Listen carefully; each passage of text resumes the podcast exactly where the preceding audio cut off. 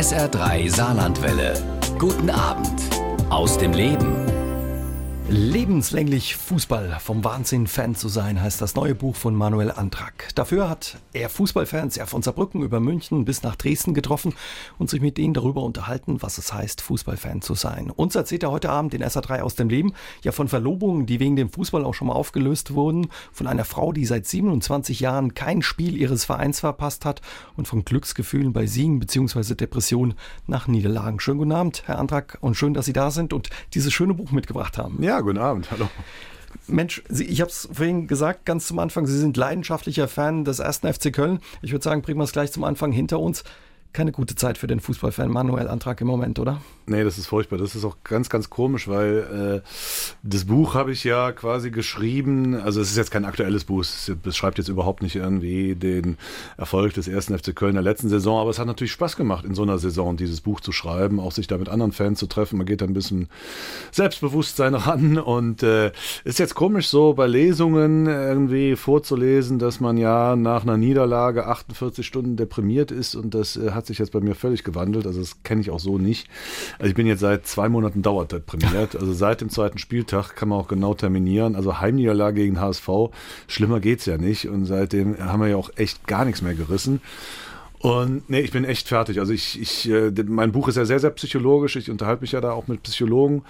Und im Moment äh, halte ich das alles extrem von mir fern. Also das so drei Affen-Prinzip. Ich schmeiß, ich höre nichts, ich, ich sehe nichts, ich sage nichts.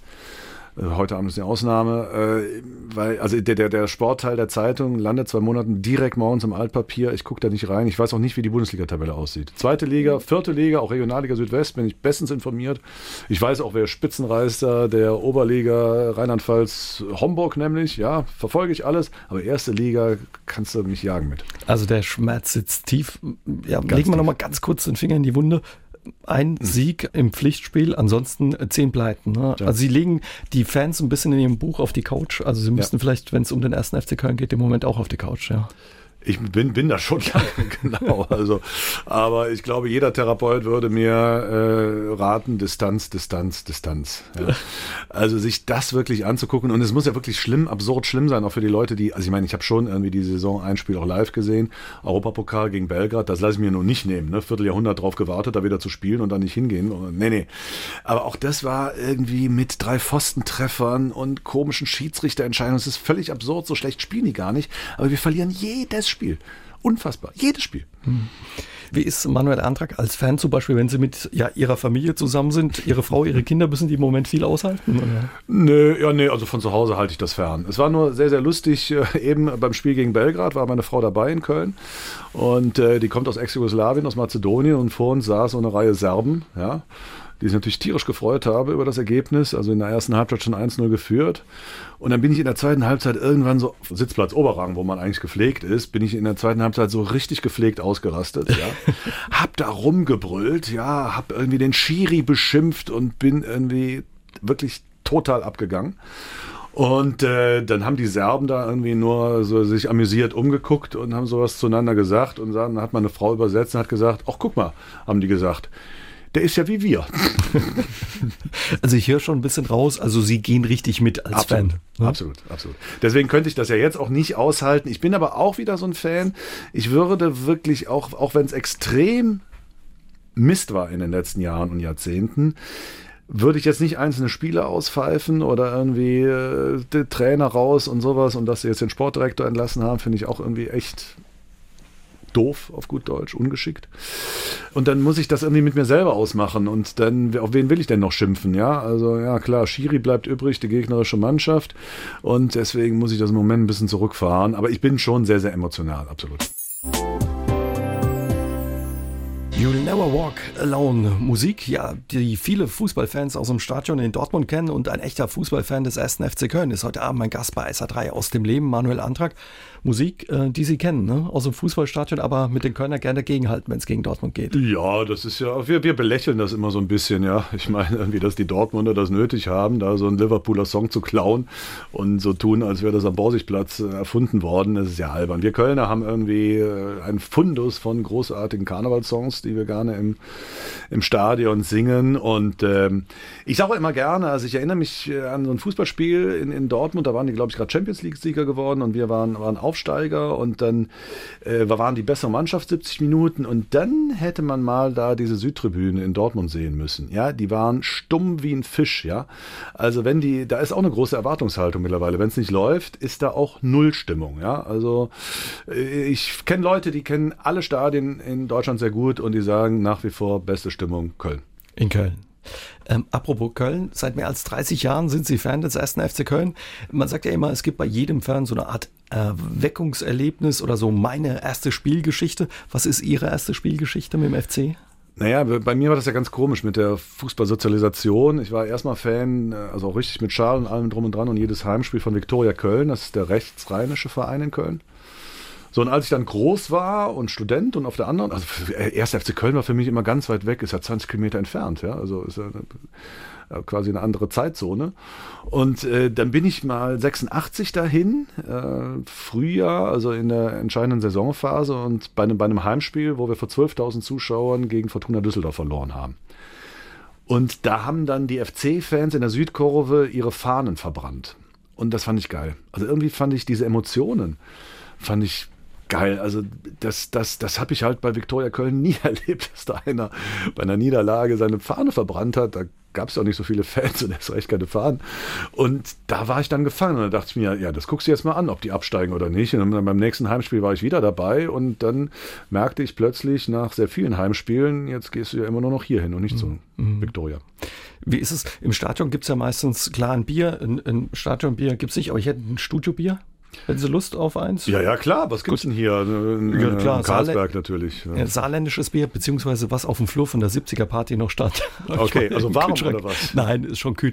Aber während ich mal aufmache, äh, erzählen Sie ruhig mal.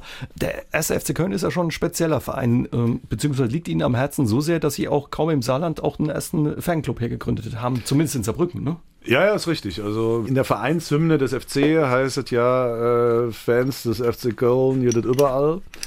Äh, und dann äh, werden so ein paar Eifelorte und Kölner Vororte. Äh, oh, das ist eins meiner Lieblingsbiere. Jetzt mal echt. Ich darf nicht sagen, was, ne? oder? Wenn wir eine 70er-Party feiern, dann gibt's schon. Ne? Boah, also dieses helle Bier der neuen saarländischen Brauereien gibt es ja sowohl von Bruch als auch von Karlsberg. Ist richtig mein Geschmack. Ja, dann zum Wohl. Ne? Ja. Ich erzähle aber erstmal noch zu Ende. Genau. Ne? Auf den FC. Auf den, auf den FC, genau. Bundesweit heißt es ja FC. Im Saarland muss man immer erklären, dass nicht der FCS gemeint wird. Ja, ich habe diesen Fanclub gegründet hier, weil ich schon festgestellt habe, dass es hier viele FC-Fans gibt. Aber komischerweise in der Landeshauptstadt keinen offiziellen Fanclub. Und äh, dann, also als ich hier hingezogen bin, kurz danach, ich glaube, ja, es war sogar 2008, 2009, haben wir dann den Verein Saarbrücken gegründet. Und Saarbrücken. manchmal fahren wir dann noch zu Auswärtsspielen in der Nähe, so nach Mainz, Frankfurt, Hoffenheim, Stuttgart. Als Sie im letzten Jahr bei mir zu Gast waren, haben wir uns auch schon ein bisschen klar über das Wandern hauptsächlich unterhalten, aber auch ein bisschen über den Fußball. Da haben Sie gleich gesagt, ja, ja, also Sie sind äh, Fußballfreund, äh, Fußballfan ist was anderes, das bin ich. Was macht denn so einen richtigen Fußballfan aus? Also umgekehrt. Sie sind Fußballfreund und ich bin Fußballfan. Ich bin Freund, ja. Genau, ja. ja, ja. Nee, das äh, habe ich auch an einem Beispiel übrigens auch eines Saarländers in meinem Buch Lebenslänglich Fußball mit drin. Äh, der Fußballfreund, der findet einfach diesen Sport toll. Also der interessiert sich einfach, der, der erfreut sich an schönem Fußball, der kann sich wahrscheinlich auch an tollen Ballstaffetten von Paris Saint-Germain äh, erfreuen. Und der Fan liebt eigentlich nur seinen Verein. Also mir ist das auch erst vor ein paar Jahren klar geworden, dass ich mich eigentlich nicht für Fußball interessiere. Also ich, ich kenne wirklich keinen Spieler von Wolfsburg zurzeit. Ja? Ach Quatsch. Ich, ich war, könnte auch irgendwie keinen Spieler von Hannover nennen. Gut, und äh, ja, so, ich, ich weiß auch nicht, wie die spielen. Ich gucke mir das auch nicht an. Also, also selbst als ich mich noch irgendwie für die Spiele des 1. FC Köln interessierte, äh, gucke ich mir keine anderen Spiele an. Sportschau habe ich, glaube ich, seit 15 Jahren nicht mehr gesehen. Gut, wenn jetzt die Champions League, Halbfinale, Real Madrid gegen Bayern München, das gucke ich mir natürlich dann auch mal an. Um die Bayern verlieren zu sehen. Nee, nee, nee, nee überhaupt nicht. Nee, nee, nee, überhaupt nicht. Also da gibt es äh, A, erstmal so eine quasi deutsche Europapokalsolidarität und B, finde ich die Bayern gar nicht mehr so grausam wie noch in den 80er und 90ern. Nö, die spielen ja wirklich teilweise eine feine Kugel, also unter Guardiola mhm. zumindest. Nee, nee, nee. Und da bin ich doch dann wirklich ja Fan im Sinne von fanatisch und äh, Scheuklappen und äh, ganz komisch. Nee, anderes interessiert mich nicht. Also bei mir ist wirklich so, als Fußballfreund, ich kann wirklich öfter die Woche Fußball gucken und habe da Spaß dabei, so ein bisschen zur, naja, zum Ausgleich, zur Entspannung oder ja. so, wenn abends Fußball kommt, jetzt morgen DFB-Pokal oder sowas. Aber der Fan, der brennt richtig. Sie haben viele Fans auf ihrer Tour für das Buch getroffen. Ja, aber und, von anderen Vereinen. Ne? Wir waren jetzt bisher so, so ja, beim 1. FC. FC Köln lastig. Es ist kein Buch über den 1. FC Köln, betone ich auch immer. Also es kommen wirklich Fans von Dortmund und äh, vom HSV, von München und natürlich auch vom FCS äh, äh, vor. Aus ne? dem Saarland. Trikot, Schal und Kutte gehören zur Grundausstattung eines richtigen Fußballfans, sagt mein heutiger Gast bei SA3 aus dem Leben, Manuel Antrag. Doch einige, ja, bei einigen geht die Liebe deutlich weiter. Sie verpassen ihrem Haus auch schon mal die Farben ihres Lieblingsvereins. Wie ist es bei Ihnen, Herr Antrag? Sie wohnen im Köllertal in der alten Schule? Rot-Weiß gestrichen, die alte Schule? Nee, äh, nee. Also äh, wir haben so eine so schöne fensterlose Wetter-Nordseite. Da wird eigentlich ein vier bis fünf Meter hoher Geißbock schön draufpassen, aber komischerweise ist meine Frau dagegen. Komisch. Ja. Sowas. Äh, in Ihrem Buch Lebenslänglich Fußball haben Sie die verrücktesten Fußballfans getroffen. Zum Beispiel gibt es da einen Andreas, ich konnte es gar nicht glauben, der lebt im Allgäu, fährt aber immer in Pott, um irgendwie Dritt, Viertligaverein, Drittliga. Viertligaverein. Also Viertligaverein zu sehen. Ist, ja, genau. Also er ist äh, mit 13 Jahren, äh, vorher war er noch Bayern-Fan, das ist übrigens irgendwie so eine, so eine ganz typische Fan-Vita, ja, also als Kind ist man auch gerne Opportunist und Bayern-Fan und irgendwann packt es einen für den anderen, meistens den heimischen Verein. Bei ihm war es aber nicht so. Er hat irgendwie wohl familiäre Wurzeln auch noch in Oberhausen, war bei seiner Oma und hat dann irgendwie seiner Mutter gesagt, schmeiß die Bayern-Klamotten weg, ich bin jetzt Kleeblatt. Und seitdem, also vor fünf Jahren, der ist jetzt 33, hat er äh, diese, diese Entscheidung getroffen, eine Dauerkarte von Rot-Weiß Oberhausen zu kaufen und fährt dann jeden zweiten Samstag 4 Uhr morgens los in Otto Beuren im Allgäu dann eben über sämtliche stauanfälligen Autobahnen, A8, A3 und so weiter, nach Oberhausen, um sich dann ein Spiel gegen Sprockhövel anzugucken. Ne, erstmal um 10 Uhr kommt er an, ja, dann noch eine Erbsensuppe bei Oma, dann ins Stadion und danach dann wieder zurück. Und da stellt sich natürlich, und äh, die Frage habe ich dann eben auch dem Psychologen gestellt, die Frage, warum? Warum? Die stellt sich ganz klar. Was sagt der Psychologe? Der Psychologe sagt, äh, die Verbindung zu dem Verein ist so groß. Es geht ja immer um Gemeinschaft, es geht ja um Treue. Ja? Und äh, das kann man auch oft wirklich mit einer Beziehung zwischen zwei Menschen, zwischen zwei Partnern vergleichen. Und äh, für diesen Thomas, der da aus dem Allgäu immer nach Oberhausen fährt, wäre es ein Verrat. Es wäre ein Verrat, da nicht mehr hinzugehen, ein Verrat an seinem Partner, an seinem Verein. Wahnsinn. Apropos Treue. Treue hält auch zum Beispiel Silvia ihrem Verein, dem ersten FC Köln. Seit mhm. 27 Jahren hat sie mhm. kein Spiel verpasst. Wie mhm. geht denn das? Naja, sie fährt halt überall hin. Ne? Das ist ganz einfach. Mittlerweile ist es natürlich schon so ein bisschen manisch, ja, mhm. also dass sie zu jedem Spiel fünf Stunden vorher hinfährt. Aus Angst irgendwie, äh, der Bus könnte verunglücken, der Zug entgleisen, äh, das Auto explodieren auf dem Weg dahin, weil sie da diese Serie, ne, also auch, auch, auch, auch schon ihre, ihre Freunde sind ein bisschen entnervt, ja, du und deine Serie. Aber sie hat es geschafft, seit Ende der 80er Jahre, ich glaube mittlerweile sind schon 28 Jahre, jedes Spiel zu sehen, egal ob Heimspiel, Auswärtsspiel, Pokal, teilweise ja sogar irgendwie äh, international. Äh, und ja, das ist für sie so eine Berufung. Und der Witz ist, ihr Job ist bei der Stadt Leverkusen. Ja, also ihr, beim Erzfeind die, sozusagen. Die können sich ja nicht riechen. Ne? Ja, nee, aber, aber, aber ja, ihr Chef ist wohl so kulant, dass der sagt, pff, Hauptsache du machst deine Arbeit und meldest den Urlaub früh genug an. Und bei diesen Fans war ja ganz interessant, als es jetzt Richtung Europapokal ging, hat die gesagt, ich freue mich natürlich, aber eigentlich will ich das nicht. Weil das ist ja natürlich schweinekostenintensiv, ja, jetzt wirklich auch nach Belgrad, London und nach Weißrussland zu fliegen. Und äh, ja, zweitens klaut das wahnsinnig viel Zeit und Urlaub. Das heißt, ich kann meine anderen Hobbys nicht mehr durchführen. Wahnsinn. Wir hatten äh, ja vorhin auch mal über Fortuna äh, Düsseldorf gesprochen. Ähm, es gibt natürlich auch im Saarland ganz unterschiedliche Fans, auch in Fortuna Düsseldorf Fan Needs und der hat uns erzählt, ja, wie er quasi zum Fan wurde. Es gibt ja so Sachen, die man sich in seinem Leben nicht aussucht und ich habe mir nicht ausgesucht, Fortuna Fan zu sein. Ich hätte die Chance, weil mein Vater Bayer Leverkusen Fan war und bei Bayer Leverkusen gespielt hat, Bayer Leverkusen Fan zu sein, aber meine Freunde sind zur Fortuna gegangen und wir konnten da samstags mittags mit dem Fahrrad hinfahren. Das war fünf Minuten von zu Hause weg. Dann bin ich mit meinen Freunden zur Fortuna gefahren. Das, das, ich habe angefangen, äh, sogar noch erste Liga Fußball zu gucken. Fortuna hat aber 15 Jahre lang dritte, vierte und zweite Liga gespielt ist. Das heißt, es gibt Jugendliche, die jede Woche bei Fortuna waren, die noch nie Bundesliga gesehen haben. Und dann geht man irgendwo, in, spielt man selber im Fußballverein und da sind Menschen mit Bayern München Trikot, mit Dortmund Trikot, mit Gladbach Trikot, die alle Erfolge hat und man steht da alleine mit seinem Fortuna Trikot und wird halt ausgelacht, weil man wie jede Woche einen auf die Mütze bekommen hat. Die suchen sich manchmal nicht aus oder häufig nicht aus. Ne? nee, der Verein sucht einen selber aus. Ich weiß auch nicht, wann es einen packt. Und es ist halt eben auch, das muss man ja nochmal betonen, nicht immer schön. Ne? Also das ist ne? ja, also es ist äh, es, es gibt ja irgendwie ahnungslose Partnerinnen und Ehefrauen, die wünschen dann irgendwie viel Spaß beim Weg ins Stadion. Das macht aber keinen Spaß.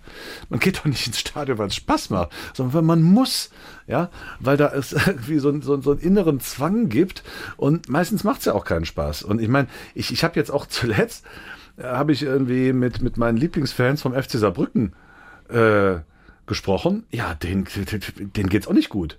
Ja, natürlich, ein Spiel nach dem anderen gewinnen, Tabellenplatz zwei, Riesenvorsprung vom dritten Platz, aber die Relegation, da ist ja jetzt schon Angst vor der Relegation und bloß nicht, dass wir 1860 München kriegen.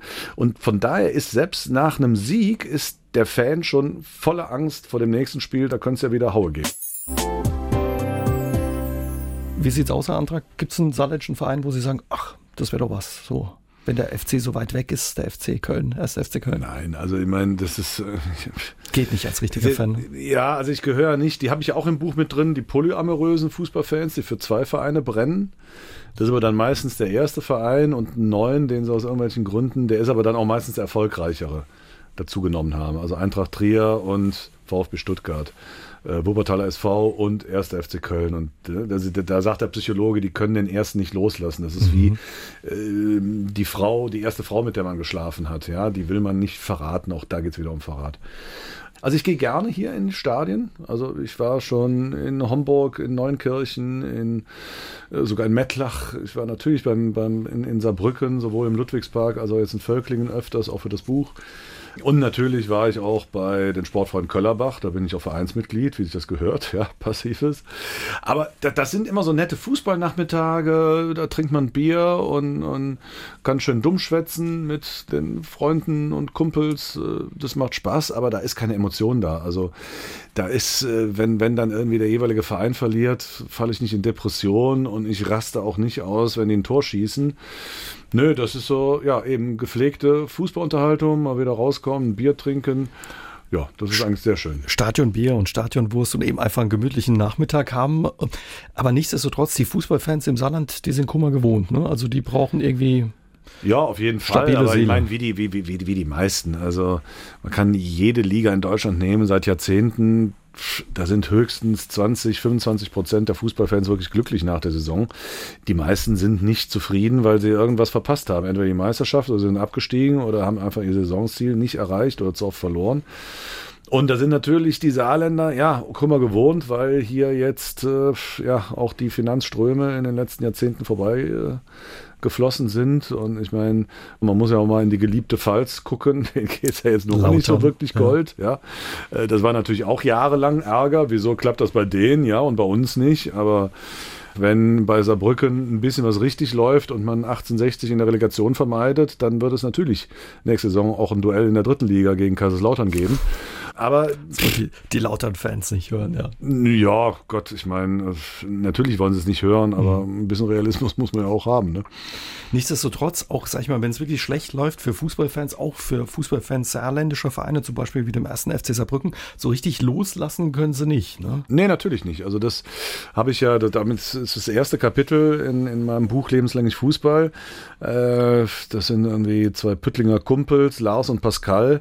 Und die hatte ich eigentlich getroffen, um so Menschen kennenzulernen, die sich vom Fußball und vom Fansein verabschiedet haben. Oh nee, Saarbrücken, ach komm, hör mir auf. Und alles Mist. Und ja, früher zweite Liga, Dauerkarte, Ludwigspark, Auswärtsspiel, 1860, der geilste Abstieg aller Zeiten. Aber jetzt, nee, komm, geh weg. Die gehen wir nimmer Google, ne? So. Oder nur ab und zu und dann ist aber auch nicht mehr das Herz hängt dran. Und dann habe ich mit den Experimenten gesagt, so, gehen wir jetzt mal hin, Anfang letzter Saison, Mittwochabendspiel gegen Kickers Offenbach, Ende August. Und irgendwie merke ich, ich habe das, ich hab das schon, schon bei den ersten paar Chancen von Saarbrücken gesehen, das stimmt nicht, die sind noch Fan Da sieht man an der Körpersprache, wenn so der Oberkörper nach hinten schwingt, ja, so ein Hohlkreuz macht, ja, wenn, wenn wirklich der Fan auch seinen ganzen Körper in die verpasste Chance legt oder in den Torjubel mitgeht. einfach mitgeht. Mhm. Also ich habe da ganz anders natürlich gestanden. Ich habe mir das irgendwie als neutraler Beobachter angeguckt. Aber ich habe denen gesagt, Jungs, macht euch nichts vor. Ihr seid Fans und ihr werdet es immer bleiben. Ihr habt vielleicht eure Pausen, eure Frustpausen. Aber ihr werdet es bleiben. Und äh, ja, der eine Lars ist seit diesem Abend, hat er kein Heimspiel mehr verpasst. Ja, ist seitdem zu jedem Heimspiel gegangen. Seine Frau hasst mich seitdem. Ne? Aber äh, nein, alles gut. Also die haben halt wirklich äh, in dem Fall war ich der Therapeut, der Fußballtherapeut, der Fantherapeut, der sie wieder zurück zum Fußball gebracht hat. Klingt irgendwie aber auch, als wäre es was Schönes, Fußballfan zu sein, auch bei allem Leid, das man durchmachen muss. Es ist insofern was Schönes, weil man natürlich Teil einer großen Gemeinschaft ist. Darum geht's ja. ja. Dass man irgendwie sieht, ich bin nicht der Einzige, sondern es gibt so viele Bekloppte, die genau so sind wie ich. Und das ist einfach was Schönes. Und wenn es dann Erfolg hat. Ich meine, äh, letzte Saison ist jetzt äh, Saarbrücken, na gut, nicht in die Relegation gekommen, aber es war jetzt auch keine Katastrophensaison. Diese Saison sieht es richtig gut aus und macht natürlich auch wieder richtig Spaß allen, die da hingehen. Ja, dann ist man natürlich froh, wirklich dabei zu sein, weil das schreibe ich ja auch in dem Buch. Es gibt nichts Geileres als den Torjubel. Christoph Müller, Herr Antrag, hört uns in Homburg zu, wie Sie, ein Fan des ersten FC Köln. Und Guter erinnert, Mann. Ja, erinnert sich noch gut an die äh, Saison 77, 78. Da hat der erste FC Köln das erste Double geholt, erinnert sich aber auch sehr gerne an das Pokalfinale, muss 73, 74 gewesen sein, wo Netzer sich selbst eingewechselt hat und dann noch das Tor geschossen hat. 73 war das, ich werde nicht gerne daran erinnert. Warum? Naja, weil wir besser waren. Also das ist so eine der Spiele, die immer mir mal wieder irgendwie nachts nochmal wiederholt werden. Und eigentlich kann man sich das Spiel aus den 70er Jahren nicht, nicht, nicht angucken. Das ist ja wie Standfußball. Aber das Spiel war echt toll. Also hin und her und äh, der FC war einfach besser. Also wir hätten natürlich äh, Gladbach 4-5-1 schlagen müssen. Mhm. Und dann kommt dieser blöde Netzer und macht dieses blöde Tor. Sie ihn das nicht hören, dass Sie sagen Standfußball. Aber damals hat man nicht so Fußball geguckt im Fernsehen. Wenn man Fußball sehen wollte, musste man ins Stadion. Das ist prinzipiell richtig, aber das Pokalfinale wurde natürlich live übertragen. Am Samstagnachmittag war das, glaube ich. Und ja, es, ich erinnere mich noch sehr gut. Äh, das war 73 und zwar genau an meinem Geburtstag, am 23. Juni. Ich hatte Kindergeburtstag, bin acht Jahre geworden und war ganz beleidigt, dass einige Geburtstagsgäste tatsächlich dieses doofe Spiel sehen wollten. Also damals war ich eindeutig noch nicht Fan. Und kein Topfschlagen machen wollten oder so. Genau, Genau, genau. Das waren so tolle Topschlagenangebote.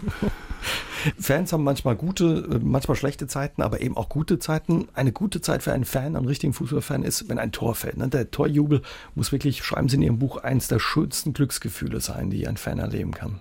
Ja, also das ist im Prinzip auch das, weswegen man ins Stadion geht. Weil, äh, also ich rede jetzt nicht vom, äh, also ich meine, wenn, wenn der FC Saarbrücken, jetzt haben sie glaube ich 4-0 gegen Stuttgart 2 gewonnen am Wochenende. Wenn dann das 4-0 fällt, ja, okay, nehmen wir auch noch mit. Also ich rede wirklich vom Jubel über diesen alles entscheidenden Treffer, möglichst noch in der 93. Minute, der alles dreht, ekstatisches Ausrasten.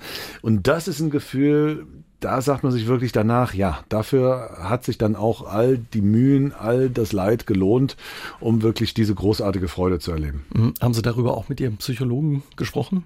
Ja klar, also der hat das nur bestätigt, dass das natürlich irgendwie, dass diese Bestätigung ist, eine Selbstbestätigung sozusagen, sich zu belohnen einfach, ne, für, für getane Arbeit sozusagen. Interessant war dann auch mit dem Psychologen darüber zu reden, über die unterschiedlichen Formen zu jubeln. Ne? Weil wenn man sich das mal genau anguckt, äh, mir ist dann auch klar geworden, geworden. Ich bin eigentlich in Anführungszeichen kein normaler Jubler, der irgendwie so Fäuste hoch und den Spielern zujubelt, sondern ich bin so ein Traubenjubler. Also ich, ich bilde so ein kleines Cluster, fünf, sechs, sieben Leute, die sich um den Hals fallen, High Five geben und äh, ja, einfach sich rütteln an den Schuh, Schultern. Und da sagt der Psychologe, ja, das ist auch so eine Selbstbestätigung. Wir haben es schon immer gesagt. Natürlich gewinnen wir das Ding. kriegt man da überhaupt mit, wer das Tor gemacht hat oder ist eh nee, egal? ist völlig egal. Ist völlig egal. egal. Nee, kriegt man nicht mit. Äh, ich, ich sehe dann auch manchmal abends erst oder, oder bei YouTube, äh, wie die Spieler selber gejubelt haben, weil ich wirklich nicht aufs Spielfeld gucke. Mhm. Und ja, wenn der das Tor fällt, da fallen manchmal auch die Hüllen ne, bei den Fans, aber passiert ihnen nicht. Äh, doch, ja, doch. also also das, da habe ich mich wirklich über mich selbst erschreckt. Das äh, habe ich jahrelang nicht gemacht. Ich habe mit ganz vielen Fans für das Buch geredet, die so in meinem Semester sind, auch ein bisschen älter, die gesagt haben, ja, früher klar wild und äh, alles mitgemacht, aber heutzutage ruhiger geworden, so mit dem Alter. Und bei mir ist genau umgekehrt. Früher bin ich allein, kannte ich keinen, bin ich allein ins Stadion gegangen zum FC in den 80ern. Heute irgendwie gehe ich mit Massen von Kumpels und Freunden und raste aus. Und vor zwei Jahren bei einem Heimspiel ein, ein lauer Samstagnachmittag gegen den HSV, der entscheidende Treffer, ziehe ich plötzlich blank, ja, und, und, und stehe dann da, äh, Sitzplatz Oberkurve, ja, stehe da irgendwie mit nacktem Oberkörper und da habe ich dann schon den Psychologen gefragt, ob da noch was mit mir stimmt. Und weil äh, also der Psychologe hat schon gesagt, äh, er würde jetzt nicht davon ausgehen, dass ich das gemacht habe, um den Leuten mein gestelltes Sixpack zu zeigen. Nee, also es, es ist ein Affektüberschwang. So heißt das äh, Fremdwort dafür, das psychologische. Also mir ist nichts mehr anderes möglich gewesen, als einfach blank zu ziehen. Aber alles gut, wenn ich das raushöre mit dem Fußballfan-Antrag. Wir müssen uns keine Sorgen machen. Nein, nein, nein, nein. Vor allem irgendwie ganz eindeutig, Gewalt ist no way. Der Fußballfan ist eine arme Sau. Ist nicht von mir, sondern von meinem Gast heute Abend bei SA3 aus dem Leben, Manuel Antrag, denn er sagt, fast alle Fußballfans leiden entweder an ihrem Verein, dem Trainer, der Mannschaft oder den anderen Fans oder eben, ja, wenn es mal nicht so gut läuft und der eigene Verein absteigen muss. Deswegen ist es ja, Fußballfan zu sein, auch keine leichte Aufgabe. Wie häufig sind Sie abgestiegen mit dem ersten FC Köln? Fünfmal. Das tut weh. Sehr weh. Also, ja, es zeichnet sich ja, jetzt dieser Saison zeichnet sich ja seit dem zweiten Spieltag ab. Ich wollte nicht, äh, nicht den Finger in die Wunde legen. Äh, es zeichnet sich ja oft dann oft irgendwie frühzeitig ab, aber äh, man kann das auch nicht lernen. Es ist immer wieder eine Enttäuschung. Und äh, ich habe natürlich auch Fans getroffen, denen ging es noch schlechter. Also ich meine, man muss ja immerhin sagen, also der FC ist ja nie äh, in die dritte oder vierte Liga abgerutscht. Aber wenn man dann mit so einem Paderborn-Fan redet, der innerhalb von zweieinhalb Jahren von der ersten bis fast in die vierte Liga absteigt, Jahr für Jahr. Und ich meine, was, was, was, was soll ich dann Saarbrückern erzählen? Da ging es ja auch von der zweiten bis in die fünfte runter im Fahrstuhl. Da denkt man natürlich schon irgendwann an Ausstieg. Mhm. Also das ist der Psychologe in ihrem Buch sagt, glaube ich, das so richtig wie Trauergefühl ne, für die Fans. Ja, was aber auch eigentlich, also zumindest so, so die Frustbewältigung nach Niederlagen, das ist auch was Gutes. Das ist auch was für die, was, was jetzt über den Fußball hinausgeht, für die, für die gesamte Psychohygiene jedes Menschen was Gutes. Das heißt, man muss eigentlich Bayern-Fans bedauern, dass sie nicht so oft verlieren und dieses Niederlagengefühl nicht kennen. Mhm. Also die wissen gar nicht, was sie verpassen. Ja, ganz genau. Naja, und äh, Abstiege kennt auch unser Fortuna-Fan. Der Nils, der ist auch ein paar Mal abgestiegen. Ich bin abgestiegen aus der ersten Liga, da war ich 14, sind wir aus der ersten Liga abgestiegen, dann sind wir irgendwann nochmal aus der ersten Liga ab, aufgestiegen, dann sind wir wieder abgestiegen. Irgendwann sind wir in die dritte Liga abgestiegen und wir dachten, schlimmer kann es nicht gehen. Zu der Zeit hieß die dritte Liga noch Oberliga. Und äh, eins der ersten Spiele, wo wir hingefahren sind, war Germania Teveren. Kein Mensch weiß, wo Germania Teveren ist. Germania Teveren ist ein kleiner Ort im Niederrhein, wo wir, damals gab es ja noch kein, kein Google Maps oder so und kein Navi-System. Da haben wir stundenlang geguckt, wie wir da hinkommen. Und dann sind wir da hingefahren. Da war eine große Wiese, da konnte man sein Auto auf dem Acker vom, vom Nachbarbauern parken. Und da haben die an einem Sportplatz, der schön im Wald war, irgendwie versucht, so mit, mit äh, Wellblech Tribünen zu bauen. Und äh, da haben sie liebevoll Würstchenbuden und so gebaut und alles so, ähm, hat die Nachbarschaft versucht, da irgendwie ein Fest, Volksfest zu machen. 5000 Düsseldorfer sind da. Und wir verlieren gegen den Verein, den keiner kannte, den wir ausgelacht haben, 3-0.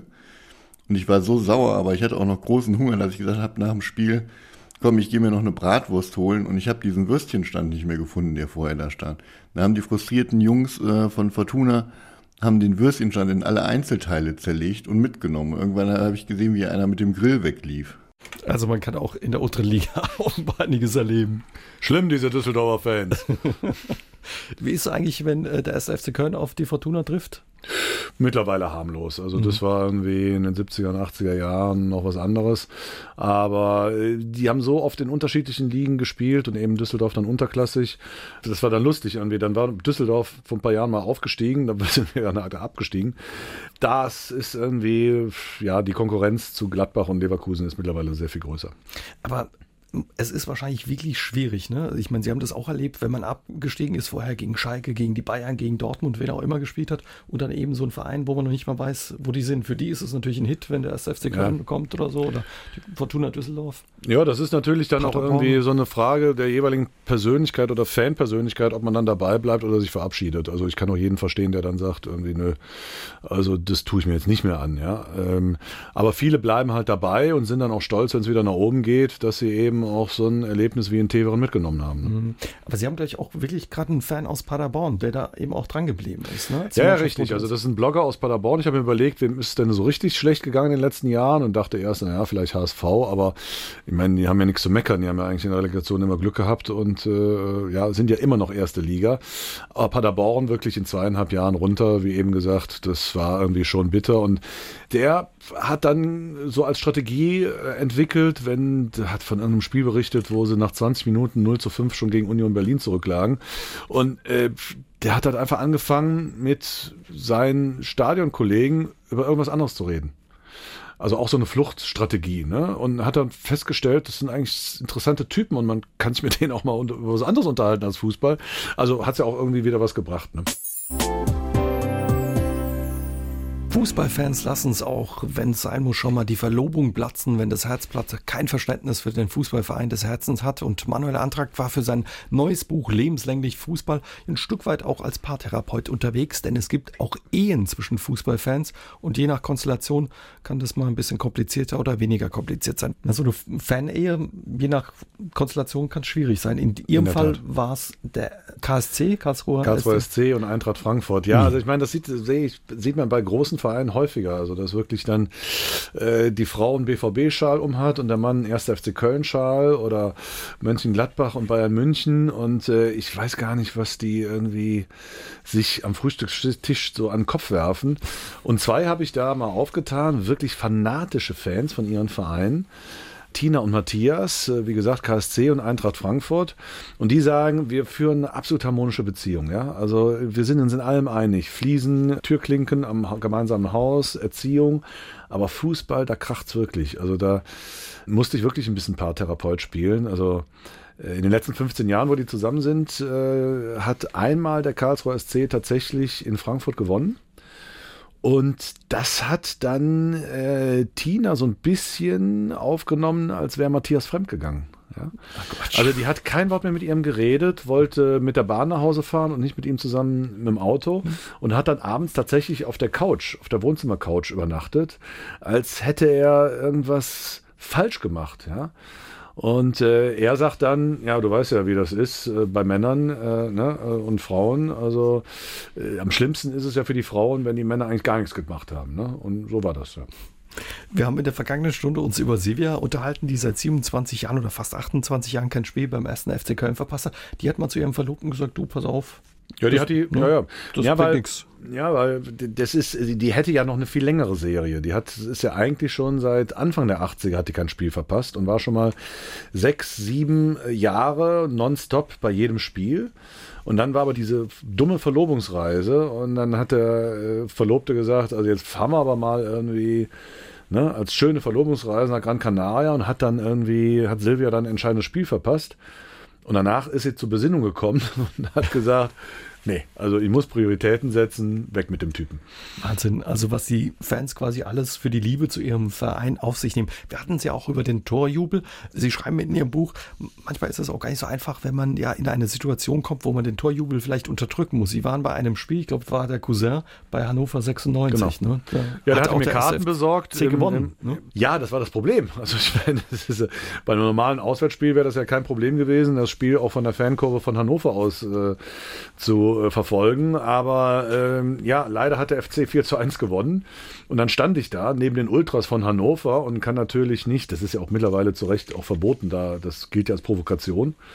Und dann, äh, ja, habe ich mir so versucht, in mich reinzujubeln. Also das hat aber ganz gut funktioniert, glaube ich. Also so mit, mit zuckenden, bebenden Schultern und kindischen Grimassen habe ich so in meine Jacke reingejubelt und die dahinterstehenden dachten wahrscheinlich, ich habe jetzt einen Heulkrampf oder so.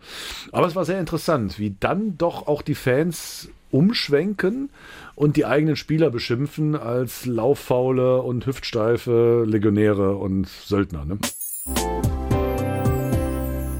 Also wenn es wirklich schlecht läuft, der Antrag, kann schon mal passieren, dass Fans sich auch rumdrehen und mies. Ähm. Ja, ja, die haben ja äh, quasi ein, ein, ein ganzes Arsenal an Folterinstrumenten, die sie der Mannschaft zeigen können. Da gibt's Fanprotest, da gibt's, äh, was ich ganz schlimm finde, Verhöhnung der Mannschaft. Ja, also wenn die irgendwie 3-0 zurückliegen, zu singen, so ein Tag so wunderschön wie heute. Ne? Äh, das ist natürlich ganz bitter, ja. Oder die gegnerische Mannschaft anzufeuern oder sich einzelne Spieler rauszugreifen, das finde ich irgendwie ja ganz, ganz schrecklich weil ich meine, sollen sie den Trainer angreifen, aber die Spieler, die der aufstellt, die tun im Endeffekt das Beste, was sie können für den Verein und da jetzt irgendwie einzelne Spieler bei jedem Fehlpass auszupfeifen, finde ich eher kontraproduktiv. Aber klar, also der, der Frust und die negativen Emotionen, die wenden sich auch mal durchaus gegen die eigene Mannschaft. Was sagt der Psychologe, den Sie immer wieder befragt haben bei Ihrer Tour da? Naja, der sagt, dass die Identifikation mit dem Verein so weit geht, dass man das nicht ertragen kann, wenn ja quasi einzelne Spieler das kaputt machen. Also ich habe so einen König der Meckeroper, so habe ich den genannt, aufgetan. Der ist sogar in verantwortlicher Position beim FC tätig als Fanbeauftragter. Aber während andere Fans gegen den Schiri schimpfen und gegen den gegnerischen Verein, schimpft er gegen, immer gegen den eigenen Verein. Und der hat dieses schöne Zitat gebracht, zwischen mir und dem Verein was ja sowas Abstraktes ist, ja, Logo, Vereinsfarben und so weiter. Zwischen mir und dem Verein steht immer der Trainer und die Spieler. Ja, also die verhindern im Prinzip das komplette Glück dieses, was es könnte so schön sein, wenn diese Deppen da nicht so schlecht Fußball spielen würden. Und dieses Prinzip Meckeroper, das kennt man ja interessanterweise bis runter in die Kreisliga. Mhm. Ja, also der meistens ältere Mann, deswegen Meckeroper, der eben früher auch noch mit Zigarrenstumpeln im Mund, ja, einfach da am Wellenreiter steht und 90 Minuten lang nur die eigenen Jungs fertig macht. Dass die irgendwie wirklich keinen Ball geradeaus schießen können, ja, was die gestern Abend wieder gesoffen hätten, dass sie nicht da den Ball treffen und das ist ein ganz merkwürdiges Phänomen. Das geht dann auch mal unter die Gürtellinie. Aber wie ist das eigentlich? Es ist schon so, dass ja Fans die Mannschaft auch nach vorne peitschen können und auch dafür sorgen können, dass es besser läuft, wenn es gleich mal, wenn sie hinten liegen ja, absolut, absolut. Also es gibt so eine ganz entscheidende äh, Unterscheidung auch im englischen Sprachgebrauch zwischen Fan und Supporter. Also Supporter, das konnte man bei der letzten EM bei den walisischen und auch den isländischen Fans ganz schön sehen. Die stehen hinter ihrer Mannschaft, egal was passiert, auch wenn die hinten liegen. Ja, also feuern die an, machen die, tun die. Und da, da gibt es natürlich dann irgendwie die Fans, die, die dann das irgendwie nicht so handhaben. Aber ich habe interessanterweise, ich habe zum Beispiel auch mit einem Fußballprofi gesprochen, mit Lars Stindl der sagt wirklich, also das gibt mir die letzten Prozent Kraft. Es, es gibt, also das hört sich ein bisschen esoterisch an, aber ihm gibt die Unterstützung der Fans Kraft. Ja, die er wieder zurückgeben kann durch Leistung, ja, aber das sind dann vielleicht doch irgendwie die letzten Prozente, die dann die Fußballspieler besser spielen, weil sie diese Unterstützung bekommen. Und das ist natürlich der Traum eines jeden Fans, nicht nur einfach mitzuleiden, mitzufiebern mit der Mannschaft, sondern aktiv einzugreifen, also den das Team so zu unterstützen, dass die besser werden, dass die das Spiel gewinnen. Mhm. Lars Stindl ist da, glaube ich, wirklich ein gutes Stichwort oder ein gutes Beispiel. Da gab es doch mal ein Europapokalspiel, ne, wo er quasi von den Gesängen da angetrieben wurde. Gegen irgendeinen dänischen Verein war es? Nee, ich glaube, es war irgendwie italienisch. Äh, und sich dann, nicht alles. da ja, gibt es also, so Fangesang ne, mit dem Telefon und er dann. Ach so, ach so ach ja, ja, klar, das war hatte. Kopenhagen. Ja, Kopenhagen, genau. Äh, ja, das war irre. Also ich meine, er hat jetzt letzte Saison, hat er auch so ein Spiel quasi im Alleingang gedreht in Italien Italien, wo er auch sagt, da waren die Fans, äh, haben ihn unterstützt. Aber in Hannover gibt es halt wirklich diese großartige Geschichte. Also die Bayern-Fans kennen diesen Gesang nicht, aber alle anderen Fans, die lange nicht Europapokal gespielt haben, die kennen halt erste Runde Budapest, zweite Runde Rom, dann in Kopenhagen klingelt das Telefon. So am Ende singen alle Europapokal, Europapokal. Und dann hat Hannover tatsächlich in Kopenhagen gespielt und 20.000 Hannover-Fans sind da hingefahren. Und äh, Kopenhagen führt 1-0, dann steht es 1-1 und dann schießt Lars Stindl, das sollte man sich mal bei YouTube Ein angucken. Traumtor, ne? Ein unfassbares Traumtor. Volley hämmert der das Ding und läuft dann als Jubel wirklich so mit äh, Daumen und kleinem Finger eben wie ein Telefon an, an, an die Wange gehalten zu den äh, Fans. Und klar, er kennt dieses Lied, er kennt, er, er sagt auch, er hört zu, er hört zu, was die Fans singen und äh, das motiviert ihn. Das ist eine schöne Geschichte auch von Lars Stindl. Wir haben uns unterhalten, was für Möglichkeiten die Fans haben, ihre Mannschaft auch anzutreiben. Und viele Fans glauben an Magie, so magisches Denken haben sie das genannt in ihrem Buch Lebenslänglich Fußball. Ja, aber den Begriff habe ich ja erst vom Psychologen gelernt. Also das, was äh, kein Fußballfan würde das so bezeichnen erstmal. Aber was jeder Fußballfan, wirklich jeder kennt, dass er glaubt, durch bestimmte Rituale, dass er im richtigen Trikot der Anfang der 90er Jahre mit der damals albernen Uhu-Reklame, äh, wenn er damit vom Fernseher sitzt, dann wird's gut für seinen Verein, ja. Oder wenn er auf der richtigen Ecke des Sofas sitzt. Oder äh, wenn er vorm Spiel in die richtige Kneipe geht. So. Und diese Rituale glaubt der Fußballfan. Er weiß zwar, wenn man ihn darauf anspricht, dass es so eine Art Aberglaube ist, aber äh, insgeheim glaubt er, das bewirkt was. Wie ist es bei Ihnen, wenn Sie sagen, jeder Fußballfan? Ja, ja, also ich habe das auch schon festgestellt. Das war die Aufstiegssaison vor drei Jahren vom 1. FC Köln, als sie endlich wieder erste Liga gespielt haben. Und da habe ich schnell festgestellt, da habe ich ja schon im Köllertal gewohnt, dass äh, immer, wenn ich live im Stadion war oder das Spiel auch in der Sky-Kneipe in meiner Dorfkneipe geguckt habe oder äh, Live-Ticker hat auch schon ausgereicht, dann hat der FC immer verloren. Und dann habe ich Gott sei Dank schnell genug gemerkt, dass es an mir liegt. Und dann bin ich während der Spiele habe ich immer was anderes gemacht. Also ich bin wandern gegangen, ich habe äh, Nachmittagsschlaf gemacht, ich habe ein Buch gelesen, keine Ahnung was. Und siehe da, plötzlich gewinnt der FC jedes Spiel. Immer wenn ich nicht da bin. Magie. Genau, und das habe ich dann meinem Psychologen erzählt und der hat gesagt, du hast ja wohl äh, einen am Rad. Ja, also ich meine, das sagt ein Oh, Psychologe nicht. Ne? Nein, der, der meinte, äh, du glaubst ja wohl jetzt nicht ernsthaft, dass du die Geschicke deines Vereins in Köln beeinflussen kannst, ob du jetzt irgendwie im Köllertal dies oder jenes machst. Und dann habe ich gesagt, doch.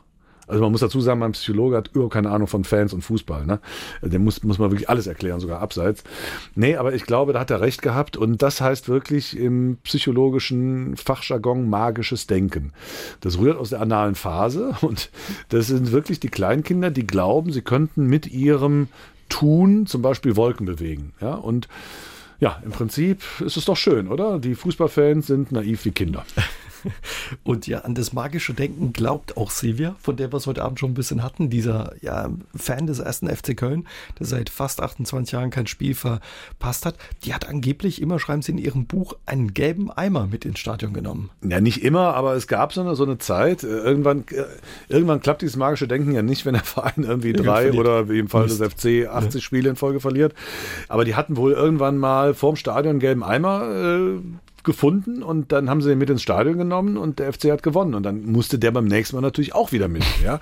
Weil nur am gelben Eimer hat's gelegen und äh, das geht dann immer nur so weit gut, bis es halt nicht mehr gut geht. Aber ich glaube, da gehört auch ein bisschen Überzeugungskraft bei diesen Sicherheitskontrollen im Stadion, einen gelben Eimer mit reinzubringen. ne? Ich glaube, das war dann Ende der 80er, Anfang der 90er Jahre noch ein bisschen so einfacher. schwierig. Klaus Utzig hört uns in Neunkirchen Furbach zu und er hat selbst lange bei der Borussia Neunkirchen gespielt, war sogar mal als A-Jugendlicher südwestdeutscher Meister und durfte damals ab 67 bei den Profis trainieren, war damals auch Fan. Ähm, er sagt aber, naja, lebenslänglich Fan, das klappt nicht so, vor allen Dingen, wenn der Erfolg ausbleibt, dann kommen die Kritiker. Er wird gern wissen, wie Sie das sind, Herr Antrag? Und vor allen Dingen, was ihm auch so ein bisschen immer Sorge macht beim Fußball, sind eben, wenn es Ausschreitungen gibt. Auf die Fans, die ja jetzt, sag ich mal, die Hools, Mhm. äh, verzichten Sie bewusst in Ihrem Buch. Ne? Aber bleiben wir vielleicht erstmal, ja, wenn es nicht so gut läuft, klar kommen die Kritiker. Das Ja, das ist logisch. Also ich meine, das ist ja irgendwie, das war ja auch der Ausgangspunkt, irgendwie, als ich mich mit den Fans des FC Saarbrücken unterhalten habe oder auch in meinem Schlusskapitel mit Fans des FC Homburg. Äh, Ja, das ist so. Also je niederklassiger eine Mannschaft spielt, die eben wie Borussia Neunkirchen früher auch mal sehr, sehr erfolgreich war, desto mehr sagen sich die Leute, nee, also ich äh, gucke mir dann lieber Spiele von Bayern oder Dortmund an und äh, wechsle sozusagen mein Fantum. Das ist völlig selbstverständlich. Also das, das findet man natürlich immer wieder. Was der Hörer anspricht äh, zu Thema Ausschreitungen, prinzipiell habe ich mir zur Aufgabe gestellt, nicht äh, in meinem Buch das zu verhandeln. Das sind natürlich auch Verrückte. Die eben randalieren, Gewalt anwenden, Pyrotechnik zünden. Aber die wollte ich nicht äh, zum Thema meines Buches machen, weil die ja medial doch, doch sehr, sehr breiten Raum eingeräumt bekommen. Also da wird immer drüber berichtet äh, und äh, man muss ja nun mal einfach konstatieren und auch jeder Fanforscher sagt das, dass 99,9 Prozent, also das ist auch wirklich nicht übertrieben oder untertrieben, 99,9 Prozent aller Fans sind gewaltlos. Und für die und über die habe ich dieses Buch geschrieben. Ja, weil, weil, das muss ich auch nochmal dazu sagen, das ist ja ein bisschen altertümlich, dass man sagt, ein Fan ist nur einer, der wirklich immer ins Stadion rennt, fast kein Spiel seiner Mannschaft auslässt, zumindest kein Heimspiel. Gerade mit dem Fortschreiten des, des Bezahlfernsehens, ja, ist natürlich die Möglichkeit, sich auch das Stadion nach Hause zu holen, viel größer geworden. Und Fan ist man in dem Moment, wo man auch vom Fernseher sitzt, ob allein oder zu mehreren und wirklich äh, die Fingernägel sich in die Tischkante krallen, weil wieder eine Chance vergeben wurde oder der Gegner mal wieder eine Chance hatte, die nicht reingehen durfte. Äh, man muss nicht ins Stadion mhm. gehen, um brachialer Fan zu sein. So, dann kann man im Auswärtstrikot aus den 80ern auf der genau. linken Ecke der Couch sitzen. Heute hat sich der neue Bundestag konstituiert und auch im Deutschen Bundestag findet man sie da unter den Abgeordneten jede Menge Fußballfans. Es gibt sogar einige eigene Fanclubs, wie mein heutiger Gast bei SA3 aus dem Leben, Manuel Antrag, bei der Recherche für sein aktuelles Buch Lebenslänglich Fußball erlebt hat. Es gibt wirklich ne, auch FC-Fans. FC Köln. Ja, was heißt auch FC-Fans? überhaupt, echt? überhaupt fast die meisten. Also äh, interessanterweise, die Frankfurter haben damit angefangen. Mhm. Also die haben den Fanclub die Bundesadler gegründet vor fünf, sechs Jahren. Dann haben natürlich die Bayern nachgezogen. Also das ist natürlich der größte Fanclub der Bayern-Fans im Bundestag. Aber seit zwei Jahren, ich äh, durfte durch glückliche Umstände auch bei der konstituierenden Sitzung dabei sein, gibt es äh, die Koalition Ruth-Wies. Und da sind dann fraktionsübergreifend, deswegen Koalition Ruth-Wies, ja, alle möglichen Bundestagsabgeordneten dabei, die 1. FC Köln-Fans. Und äh, wir sind also ich bin da Ehrenmitglied, eine große Truppe. Also wir sind die zweitgrößte Fangemeinschaft des Bundestags. Also da vergisst man, wenn man, wenn es dann um den ersten FC Köln geht oder den anderen Verein, den ganzen Stress, den man vorher hat mit den Ja, genau, Kollegen. genau, das, das ist dann was, was verbindet. Also mhm. äh, egal ob SPD, Grüne, CDU, naja, CSU natürlich nicht. Also die einzigen Parteien, die nicht vertreten sind, sind so halt diese extremistischen Parteien wie CSU und die Linke, ja. Die haben aber natürlich auch klar regionale Präferenzen. Aber der ein oder andere Politiker, Sie treffen äh, in Ihrem Buch einen Politiker aus Hessen, der ja. eigentlich Eintracht-Fan sein müsste vielleicht, ist aber erster FC Köln-Fan und dann kostet das auch äh, ja teilweise Stimmen bei den Wählern, aber es ist ihm egal, weil seine Fanliebe steht da drüber. Ja, das ist also der Vorsitzende des Fanclubs, Michael Brandt, Wahlkreis Fulda, der jetzt auch gerade wieder, ich glaube, zum vierten Mal sein Erststimmen Direktkandidat Mandat gewonnen hat. Und äh, ich fand das äh, wirklich sehr, sehr offen, dass der gesagt hat, ja klar kostet mich das Wählerstimmen. Also in einer Region, wo man sagt, naja, wir sind Hessen, wir sind natürlich für Frankfurt, da weiß jeder, dass er seit Jugendjahren sein Herz an den 1. FC Köln verloren hat. Und das finde ich schon mutig, dann zu sagen, irgendwie, ja, ist mir egal. Also ich stehe dazu. Ich kann jetzt nicht aus Opportunismus äh, sagen, äh, wie zum Beispiel, ja, also ich glaube, deswegen hat er auch die Wahl verloren. Also Martin Schulz, interessanterweise auch ursprünglich ursprünglich als Aachener, nicht Alemannia Aachen, sondern erst FC Köln-Fan. Aber der hat sich im Wahlkampf so viele Schals umgehängt, ja. Holstein Kiel, Borussia Dortmund. Also man konnte gar nicht mehr hingucken. Und das mögen die Leute nicht. Opportunismus, no, ja. Also hätte er die ganze Zeit, wäre er die ganze Zeit durch den Wahlkampf mit der, mit der Geisbock-Flagge marschiert, dann wäre er heute Bundeskanzler. Hätte ein paar Stimmen mehr eingefahren, ist die Meinung von Manuel Antrag. Na, aber das ist ja alles nichts, dieses Phantom der deutschen Politiker im Bundestag gegen, ja, was ich in dem Buch lesen durfte, aus Mauretanien. Also wenn da ist, wer ist da? Der Staatspräsident ist auch Fußballfan, der sagt dann schon mal, hier, pass mal auf, ist jetzt langweilig, machen wir anders, wenn man gleich Elfmeter schießen. Ja, genau, das fand ich irgendwie sehr souverän. Ich weiß nicht mehr, äh, in meinem Buch steht das, wie die Mannschaften hießen, die gegeneinander gespielt haben. Auf jeden Fall hat der mauretanische äh, Staatspräsident gesagt, äh, langweilige Veranstaltung, das war, glaube ich, ein Pokalendspiel. Nach 66 Minuten ist Schluss, direkt Elfmeter schießen. Und ich finde das eigentlich geil. Also ich würde mir das bei manchen Spielen wünschen, dass man so entscheiden könnte und dass es dann auch eine Entscheidung gibt vor allem. Dass die Kanzlerin oder wer auch immer im Stadion ist, sagt so, jetzt komm, genau. Elfmeterschießen, ziehen wir mal vor. Ihre Mannschaft möchten am liebsten alle die Lederhose ausziehen, den Fans des FC Bayern München. Manuel Antrag hat bei einem bei ja, einem Fußballspiel in der Münchner Allianz Arena begleitet und dabei ging es mehr um Lochen als um Fußball.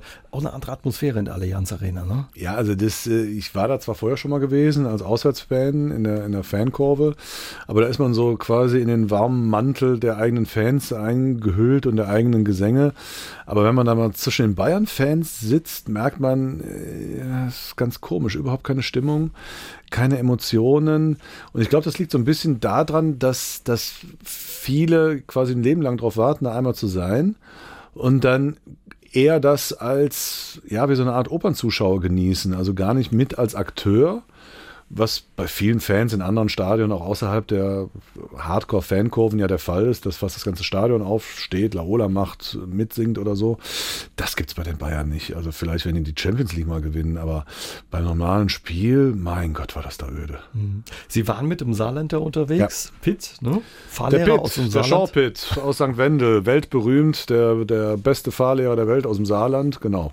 Hat mir auch das Autofahren beigebracht. Ja, und äh, wir waren in den letzten Jahren öfters mal auch zusammen in Köln im Stadion und jetzt hat er gesagt, jetzt komm, jetzt nehme ich mich mal mit nach München und äh, hatte mich aber direkt gewarnt, da ist nicht so eine Stimmung wie in Dortmund, Schalke, Köln, du wirst dich wundern. Und das war auch so, also da fiel ein Tor, das war Pokalspiel gegen Wolfsburg und also ich bin jetzt auch nicht gerade aufgesprungen und neben mir die Reihe bleibt sitzen und ich sage, wieso jubelt ihr nicht? Sagen die, wir sind Fans von Werder Bremen. Ja, also da hat man oft so Leute, die, ja, wir gehen mal ins Allianz, gucken uns das mal an, aber die sind überhaupt nicht emotional mhm. dabei. Das ist der Wahnsinn. Und der Shawpit ist halt das Geile, der Saarländer äh, kennt immer einen, der einen kennt. Hier Getränke, Großhandel, ja, komm mal in die Paulaner-Loge. Auch hier hat sich mal einen dicken Audi gekauft. Audi-Loge und die Davidoff, oh, das ist die dollste. Und dieser Kaffee, oh, was von Kaffee, ja. Also er ist der absolute größte Logenspezialist. Äh, und die Allianz und die Telekom, ne, da gibt es ja zwei Reich um das ganze Stadion rum, diese Logen. Und das ist nochmal eine ganz besondere Art von Fans. Geht es in der Loge überhaupt um Fußball oder geht es eher um den Kaffee und die Zigarre von ja, David? Also das ist, äh, das sagt er auch, also der Großteil interessiert sich da nicht für Fußball. Die kommen halt wegen des Events und wegen des guten Essens, klar. Nationalmannschaft, ist das auch sowas, wo der FC Köln-Fan Antrag mitfiebert? Oder? Ja, ab einem gewissen Zeitpunkt. Also ich äh, äh, stelle schon fest, äh, und das habe ich auch bei vielen, das sind ja eigentlich durch die Bank Vereinsfans, die ich da interviewt habe, erste bis vierte Liga, Nord, Süd, West, Ost, ähm, die, wenn man so intensiv an einem Verein hängt, ist so eine Saison so anstrengend, dass man dann jetzt nicht sofort auf Nationalmannschaft umswitchen kann. Also ich habe oft gehört, so, ach, Qualifikationsspiele gucke ich mir gar nicht mehr an, Freundschaftsspiele erst recht nicht. Und ich merke das auch an mir selber. Also so, wenn dann so jetzt die WM losgeht nächstes Jahr, ist es wahrscheinlich, ja, dauert es erstmal so bis kurz vor die K.O.-Spiele, bis ich wirklich dann auch mit dem Herzen dabei bin. Mhm. Aber dann schon volle Pulle. Also ich habe äh, beim entscheidenden Tor von Götze beim WM-Finale in, in Brasilien habe ich so einen dermaßenen Diver, hat man das früher genannt, bei Klinsmann. Ja, also bin auf dem Wohnzimmerteppich Bauch voran rumgerutscht, fünf Meter. Also dann ist schon Ausrasten angesagt, klar. Gut, äh, wir mussten ja auch ein bisschen warten auf diesen äh, Weltmeistertitel und angeblich waren Sie das letzte Mal auch schon dabei, 90 äh, in, oh in ja. Rom. Oh ja. Ich habe zwar mich sehr bemüht, dass es 2006 auch klappt, äh, war da auch im Halbfinale. Da bin ich übrigens mit dem Hinweis reingekommen, habe mir so äh, Karten von so einem Sponsor irgendwie äh, gegrapscht nach dem Motto, ihr wollt auch, äh, dass wir Weltmeister sind. Und wenn ich im Stadion war, hat Deutschland noch nie verloren. Also den Nimbus bin ich seit 2006 in Dortmund los. Aber in der Tat, 1990 mit ein paar Kumpels haben wir uns kurz entschlossen, ohne Hotel zu haben, auf im Nachtzug nach Rom gemacht, haben dann zwei Nächte da vom Stadion auf der Isomatte gepennt und haben dann irgendwann auf dem Schwarzmarkt für sensationelle 200.000 Lire, also ja, 200 Mack, also 100 Euro, was heutzutage für eine Endspielkarte wirklich ein Witz ist, äh, haben wir dann das Endspiel gesehen. Das war natürlich großartig, mal mhm. Weltmeister zu werden. Das glaube ich. Riesige Stimmung. Fußballfans träumen ja immer so ein bisschen vom nächsten Sieg, dem nächsten Titel vielleicht. Sie als alter FC Köln-Fan, von was träumen Sie? Ich weiß, es ist schwierige Zeit im Moment, aber. Von einem Sieg.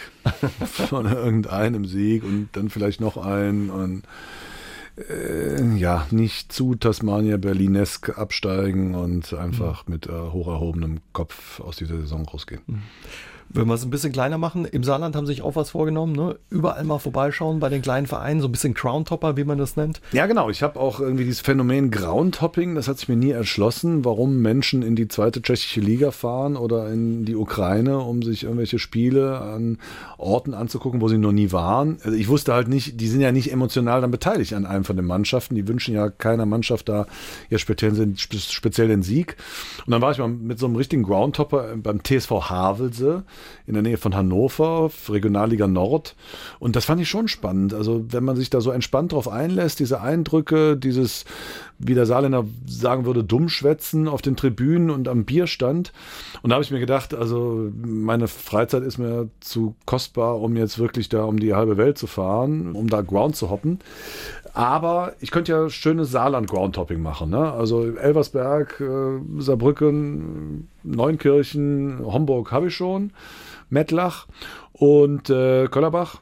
Und jetzt kommen halt mal so, die liegen runter. Fünfte Liga, Jägersburg, Harter Wiesbach, Dieflen.